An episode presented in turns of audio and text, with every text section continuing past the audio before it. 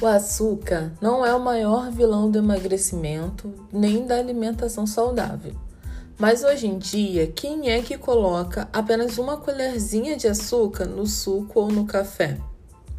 Além disso, atualmente nós temos acesso a tantos alimentos cheios de açúcar, como biscoitos achocolatados, iogurtes, sucos, refrigerantes, sobremesas, sorvetes, bolos. Meu Deus, é tanta coisa que assim a gente acaba ficando com o paladar viciado nessas opções super açucaradas. O excesso de açúcar que é o problema. É, ele aumenta as chances de ganho de peso e da gente desenvolver resistência à insulina e até diabetes. Por isso, eu vim compartilhar com você três opções para você diminuir o consumo de açúcar, acostumar o seu paladar a sentir o real sabor dos alimentos e diminuir as chances de desenvolver uma doença crônica no futuro. Vamos lá? A primeira opção é o açúcar de coco.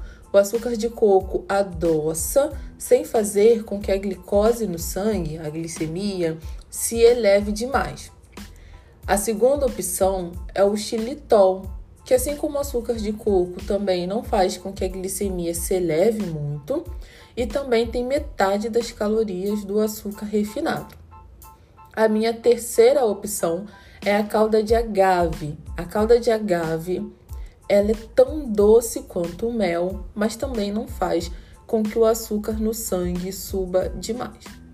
Além disso, com esses alimentos você consegue usar pouca quantidade, alcançar um bom nível de sabor doce e adaptando também o seu paladar para você sentir o sabor dos alimentos.